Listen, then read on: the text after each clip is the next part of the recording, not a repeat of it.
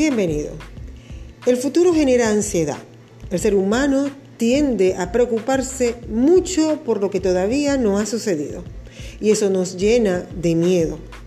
Jesús nos enseña que el tiempo que usamos preocupándonos por lo que no ha sucedido no se recupera. Entonces, ¿para qué y por qué desperdiciarlo cuando lo podemos emplear en algo que nos regale tranquilidad como es el confiar en Él y en cada una de sus promesas? Este episodio lo he llamado ¿Y quién dijo miedo? Acá en mi tierra, Venezuela, nosotros tenemos por costumbre que cuando alguien nos invita o nos dice algo, nosotros respondemos ¿Y quién dijo miedo? Como por ejemplo, me, dan una meta en el trabajo y dicen, tienen que lograr 100 contratos. Y uno responde, ¿y quién dijo miedo? Denotando de que eso no es nada para lo que podemos lograr. O dicen, hasta que no te lo comes completo. ¿Y quién dijo miedo? Es la respuesta.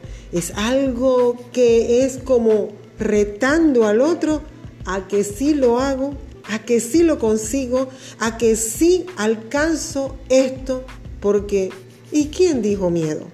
No debemos tener miedo.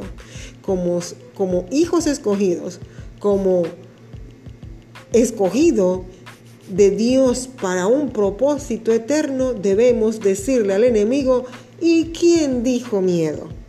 Vamos a la palabra a ver qué dice Mateo 6, del 25 al 27. Por tanto os digo, no os afanéis por vuestra vida, qué habéis de comer o qué habéis de beber, ni por vuestro cuerpo, qué habéis de vestir. ¿No es la vida más que el alimento y el cuerpo más que el vestido? Mirad las aves del cielo, que no siembran ni ciegan, ni recogen en graneros, y vuestro Padre Celestial las alimenta. ¿No valéis vosotros mucho más que ellas? ¿Y quién de vosotros podrá, por mucho que se afane, añadir a su estatura un codo? ¡Wow! Acá el Señor nos habla de que tenemos que tener una total confianza en lo que ya Él ha establecido, en lo que Él nos entrega, en lo que Él ya hizo. Sobre todo una total confianza en la victoria que Él obtuvo en la cruz del Calvario. Pero a medida que vamos caminando con el Señor y vemos cada circunstancia que se levanta a nuestro alrededor, siempre el miedo va a venir a tocar a nuestra puerta. Vemos a un Pedro cuando le dijo a nuestro Señor que lo llamara para bajar de la barca. Él bajó con total confianza y se le dio una palabra, ven. Y bajó y lo hizo, pero el miedo tocó su corazón. Y vemos tantos relatos en la palabra en donde vemos ese factor humano que siempre nos trae una falla. Y nosotros no estamos exentos de también poder ser uno de esos que en algún momento sintió que el miedo tocó a su puerta. Hay diferentes tipos de miedo. Por ejemplo, hay miedo a la espera. Hay miedo a las opiniones ajenas y hay miedo al rechazo. Voy a hablar un poquito de cada uno de ellos. Miedo a la espera. Esperar genera algo que tenemos que aprender. Constancia, paciencia. En estos momentos estamos esperando. Pero, ¿qué esperamos? ¿Qué estás esperando? ¿Que pase la pandemia? ¿Que todo cambie? Si nos enfocamos en esto, vamos a temer. Nuestro enfoque debe estar es en Cristo, que es el dueño, el autor y consumador de la fe. Aprendemos algo muy valioso en la espera.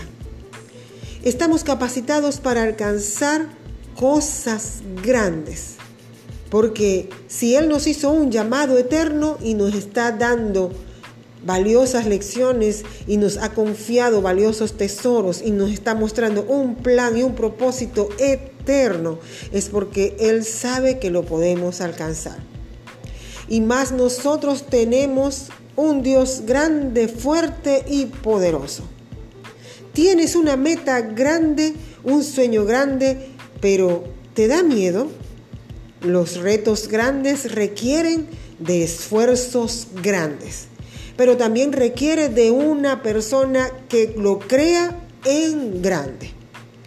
Una pregunta, ¿por qué te asusta lo grande? ¿Por qué le quitas valor a lo que Dios te dio? ¿Por qué te restas valor a ti mismo si ya fuiste comprado a precio de sangre valiosa de nuestro Señor Jesucristo? Dios lo que promete es grande, pero lo más grande es que Él lo cumple.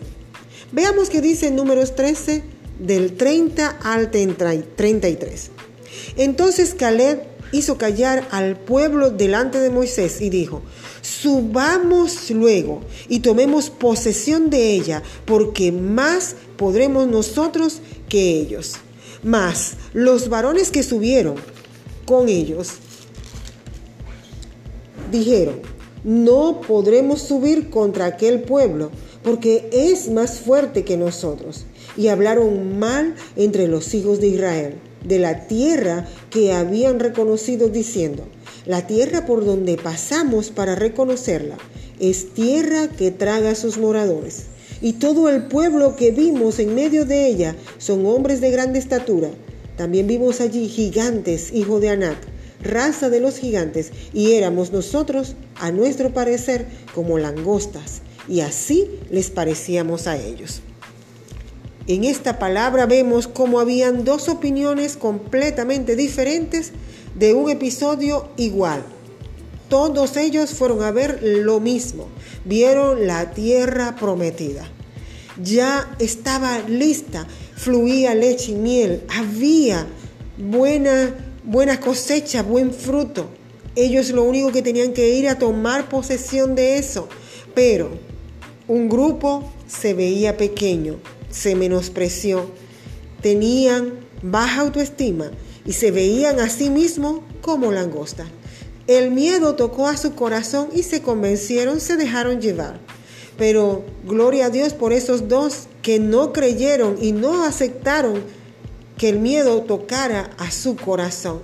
Ellos rechazaron eso y decidieron creer la promesa de que eso era para ellos, porque si Dios se lo había prometido, Dios era tan grande y poderoso para cumplirlo. Entonces, el miedo a lo grande nos puede asustar. Miedo a las opiniones ajenas. Esto es algo que nosotros no podemos controlar.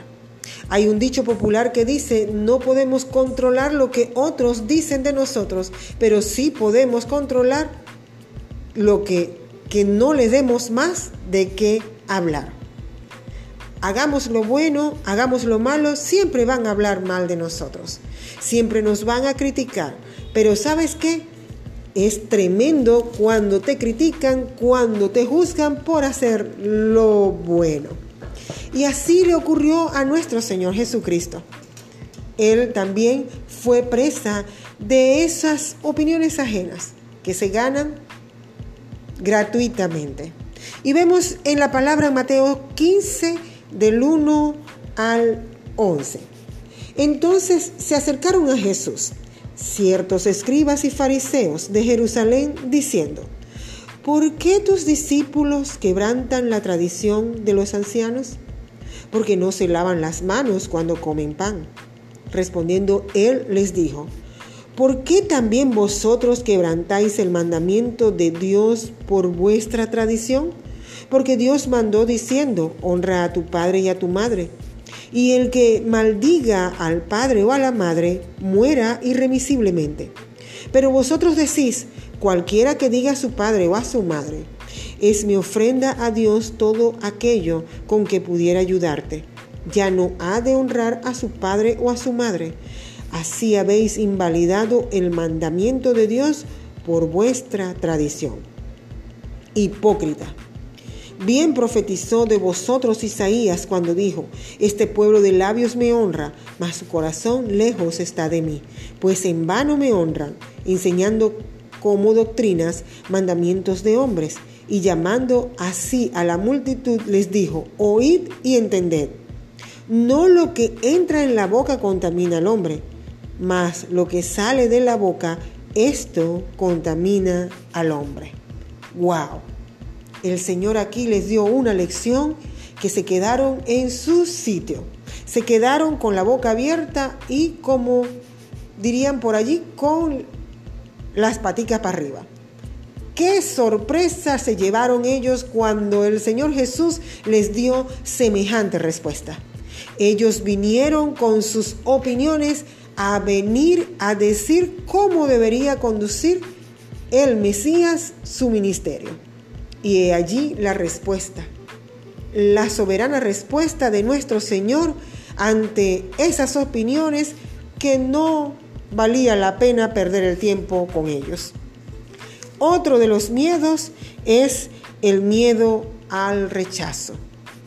Hay un estudio que hizo la Universidad de Michigan que ha concluido que nuestro cuerpo produce las mismas sustancias químicas cuando sufres un rechazo social que cuando te das un golpe. ¡Wow!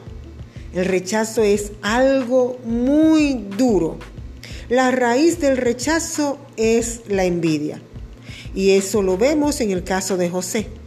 Fue por envidia que lo rechazaron. Sus hermanos lo rechazaron porque lo envidiaban. En, el palacio también tuvo problemas. Vemos también el caso de nuestro Señor Jesucristo. Él fue entregado, vendido, él fue rechazado por envidia. Entonces vemos que el miedo al rechazo es más bien cuando sufrimos el rechazo debemos de pedir al Señor por esas personas que nos están rechazando porque ven en nosotros algo grande que ellos no tienen. Entonces, clamemos misericordia de nuestro Señor por esas personas porque hay algo grande en nosotros. Entonces no tenemos que temer ni tenerle miedo al rechazo, más bien oremos y que sea el rechazo ese indicativo de que tenemos algo grande y glorioso en nuestras manos. Clamemos a Dios y pidamos al Señor que los bendiga, que los guarde, que los llene de su amor, para que ellos puedan ver también lo que nosotros estamos viendo y viviendo. Esta es la palabra o la cápsula que en este día te comparto. ¿Y quién dijo miedo? No tengas temor, llénate del amor de nuestro Señor.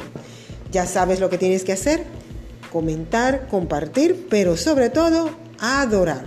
Adora al Rey de Reyes con todo tu ser, con todo tu corazón. Cada día entrégale el trono de tu corazón a nuestro Señor Jesucristo, quien te ama y quien intercede por ti por los siglos de los siglos.